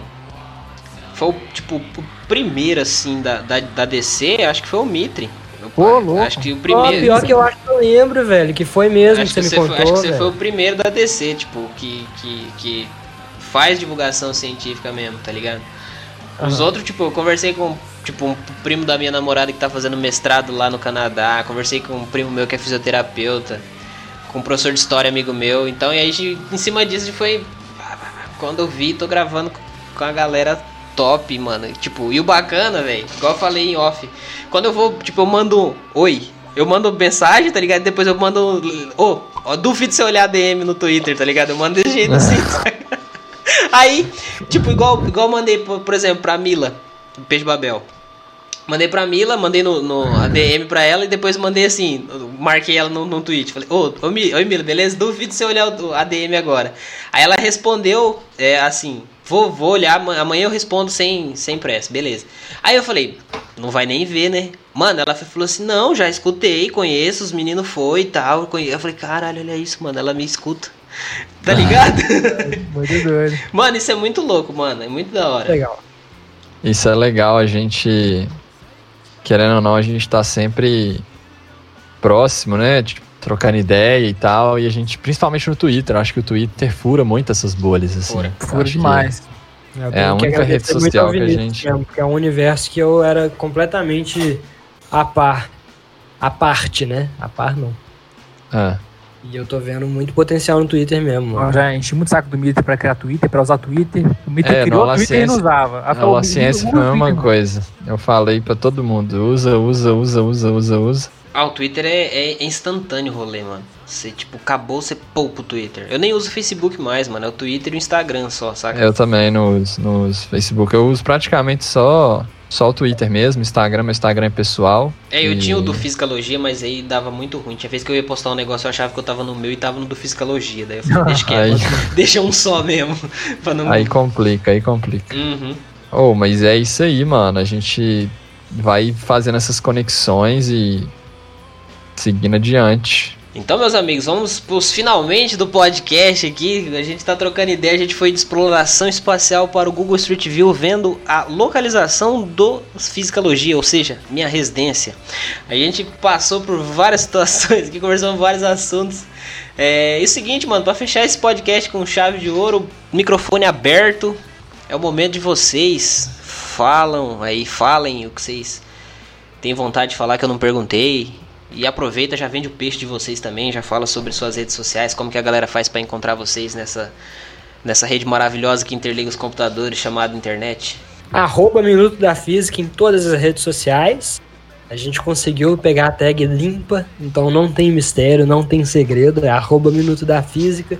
Se não conhece o nosso canal no YouTube, conheça, porque pô, a gente era fã do canal muito antes de pensar em trabalhar no canal, sabe? E lá fora ele é referência, aqui ele vem se tornando referência também é, no assunto de, de ciências exatas. E sai muita coisa legal, muita coisa inusitada. A gente tenta adaptar, como a gente falou, para nossa realidade ou para a realidade do hype do momento e deixar os vídeos do jeito mais descontraído possível, assim, sabe? Então acho que é uma oportunidade bem legal para quem não conhece, não perder tempo e colar com a gente. Brabo. E aqui, só complementando das redes sociais do Mundo da Física, estamos com um canal no Telegram. Então, para quem quiser receber as notícias fresquinhas aí, tanto do, do conteúdo que a gente produz Minuto da Física nossos conteúdos próprios também, às vezes, né? Tem tudo, é, tem tudo a ver. É o t.me barra Minuto da Física. É o encurtador do Telegram. Então, T, a letra T, t.me barra Minuto da Física. Você pode entrar lá e ficar ligado em tudo do que a gente postar e produzir. Exatamente isso sobre o Minuto da Física. Eu sou o Gui Ximenes, arroba Gui Ximenes no Twitter, arroba Gui Ximenes no Twitter. Eu ia falar meu, meu Instagram, mas é porque meu Instagram é pessoal. Talvez eventualmente eu vou liberar meu Instagram, porque se eu for pra Lu, vou ter que liberar meu Instagram, né? Vai ter que liberar, vai, vai ter que ter, é, liberar. não vai ter jeito. Não vai ter jeito. Aí, aí complica. Mas eu tô no Twitter e no Olá Ciência, arroba Olá Ciência no Instagram, arroba Olá Ciência no Twitter também. É, o Olá Ciência é um canal de divulgação científica no YouTube, então a nossa principal rede é o YouTube. A gente faz live todos os sábados com convidados para poder falar principalmente da pandemia nesse momento. É isso. Eu acho que eu gostaria de falar é que a gente está vivendo um momento extremamente conturbado neste país. Eu espero muito que daqui a alguns anos a gente consiga gravar um podcast é, Tchau. presencial, é, quem sabe. Vai Ia ser, ser muito doido, hein? massa. Ia ser Ia doido. ser muito massa. Tomando E- uma breja, comendo um, A- um bagão, Tomando uma cerveja suja. cerveja suja, uma caipirinha. E ainda imaginando, né, que no futuro, que o. Pensando em coisas boas pro futuro, né? Porque no momento a gente tá sobrevivendo, né? A gente espera que daqui a alguns anos a gente grave um podcast presencial pensando em planos muito bons pro futuro aí, que não envolvam pandemias especificamente, porque o trem tá muito louco. E é isso. Com o espero- Guilherme que voltou da lua, né, com o mano? Guilherme que voltou da lua, quem sabe, eu não, eu não- Mano, sério. Isso é um trem que eu nem falei, mas assim, se esse trem der certo, galera, isso vai, isso vai virar minha cabeça, minha vida de Nem é de cabeça pra baixo, não. Vai dar umas rodopiadas assim, eu vou ficar até tonto. Vai mudar seu referencial, né, mano? Vai mudar o meu referencial. Olha exatamente. isso. O cara tem um linguajar Vai ser- rebuscado. Vai ser muito louco. rico. Vai ser muito louco esse rolê da lua. Me sigam no Twitter, no arroba pra poder saber do que se trata. E é isso. Eu posso indicar um livro agora ou você vai me perguntar ainda pra eu indicar o livro? Não, eu aproveita esse momento também, já, sabe já, já, já indica o livro já também, que é o que eu pergunto pra todos os convidados, uma dica de livro aí, que na verdade a dica de livro é pra mim, né? Então, Eu vou indicar um livro que ele, ele é bem curtinho, ele é assim, é, é considerado um livro, mas é quase um artigo, mas o tanto que esse que esse livro, quanto tanto que esse livro te faz refletir, ele é ele é um livro com certeza, que é do Ailton Krenak, O Amanhã Não Está à Venda. Brabo. É o Ailton Krenak, ele é um é, indígena, né? De um- da população, é, da, acho que é da tribo Krenak mesmo, não sei, mas está aqui em Minas Gerais. E ele é um cara, assim, um, uma referência brasileira em, em assuntos indígenas. Ele foi o cara que esteve na Assembleia Constituinte, que fez a nossa Constituição em 1988 e pintou a cara de preto. Não sei se vocês já assistiram esse vídeo, mas tô teve ligado. um- é, teve um indígena que foi é, na Assembleia Constituinte e pintou a cara de. Eu não lembro qual que é a. O que, que ele usou como tinta, mas é alguma coisa natural de alguma planta, não lembro.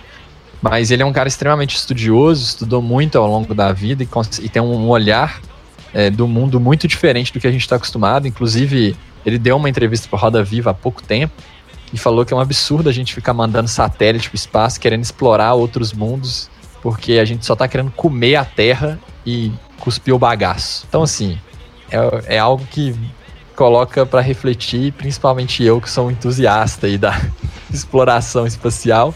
Para que que eu quero ir para Marte, é, sendo que a Terra tá precisando de tanta ajuda aqui, sabe? Uhum. Então, eu gosto desse tipo de coisa. Eu tenho uma veia muito preocupada com o planeta como um todo, assim. Meio ambiente é uma parada que me incomoda. Ações contra o meio ambiente são coisas que me incomodam muito. A gente está vivendo um momento muito conturbado em relação a isso também. Então, o amanhã não está à venda de Ailton Krenak. Show de bola. É grátis, viu? Não precisa pagar, só entrar na, na Amazon, acho que tem o Kindle, o e-book. Aí se você tiver o aplicativo e tal, você consegue baixar. Se você tiver o Kindle, você baixa direto no aplicativo. Top, show de bola.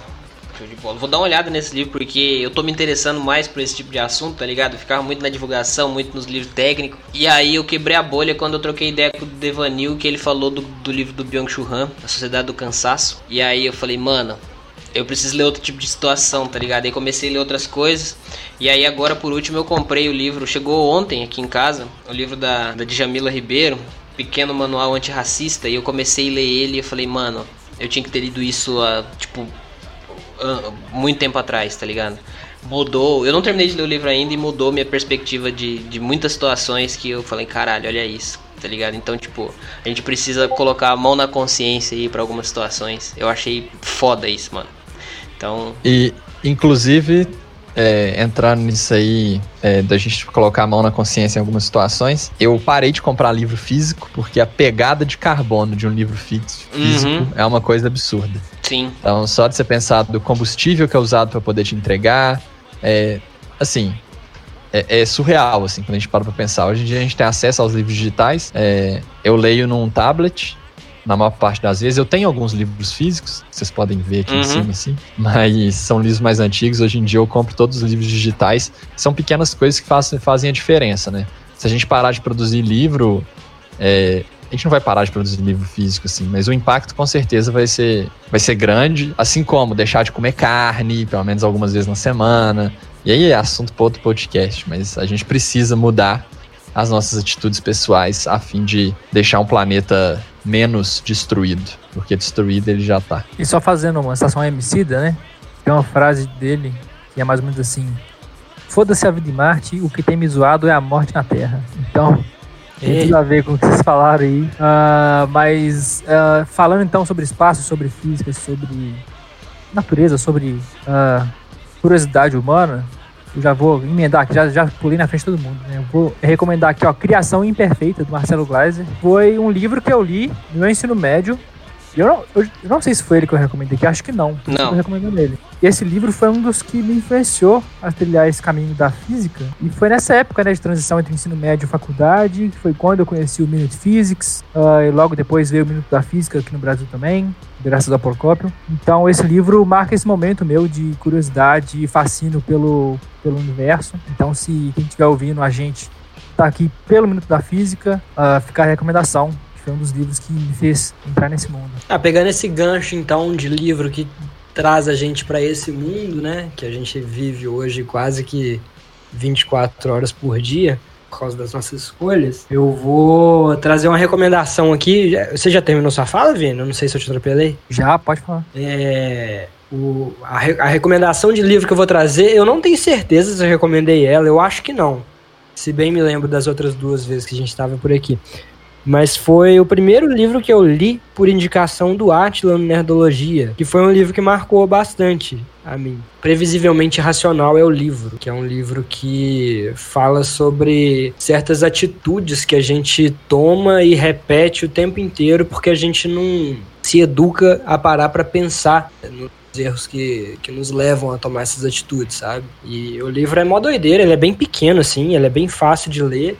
Principalmente para quem não está acostumado a ler coisa com um viés mais científico, é um livro que eu indico porque ele nasce da do, do- do mestrado desse cara que, que, que escreveu o livro, sabe? É o Dan, Dan Ariely, alguma coisa assim, não lembro exatamente.